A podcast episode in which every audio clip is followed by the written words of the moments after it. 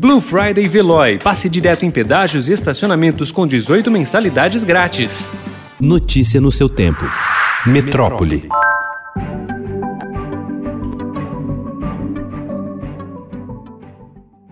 A repercussão causada pelo caso de violência sexual envolvendo uma influenciadora digital de Santa Catarina motivou um grupo de deputadas a propor a criação da Lei Mariana Ferrer, que prevê punição para o que chamam de violência institucional sofrida por vítimas de estupro. Ao menos dois projetos foram apresentados na Câmara. Em um deles, há a previsão de detenção por até um ano do agente público que não zelar pela integridade física e psicológica da vítima.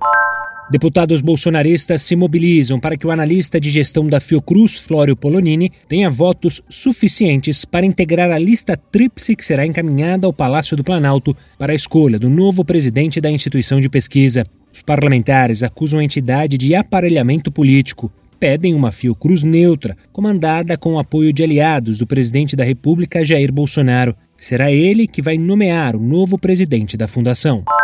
A Fiocruz está investindo no desenvolvimento de uma vacina inteiramente nacional para a Covid-19, paralelamente à produção em massa prevista para 2021 do imunizante da Universidade de Oxford. São três projetos distintos, baseados em tecnologias diferentes, em fase inicial de testagem em animais. Dois deles podem estar concluídos para registro já em 2022, o terceiro só no ano seguinte.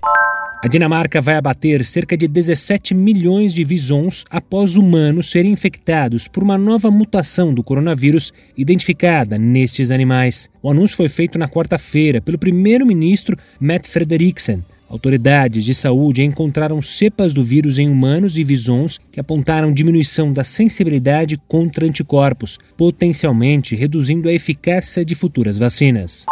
O Brasil tem hoje pelo menos 3.299 espécies de animais e plantas ameaçadas de extinção. O número representa 19,8% do total de 16.645 espécies avaliadas pelo Instituto Brasileiro de Geografia e Estatística, o IBGE, na pesquisa Contas de Ecossistemas, espécies ameaçadas de extinção, divulgada ontem. O ecossistema mais degradado do país é a Mata Atlântica, seguida de perto pelo pelo Cerrado e a Caatinga.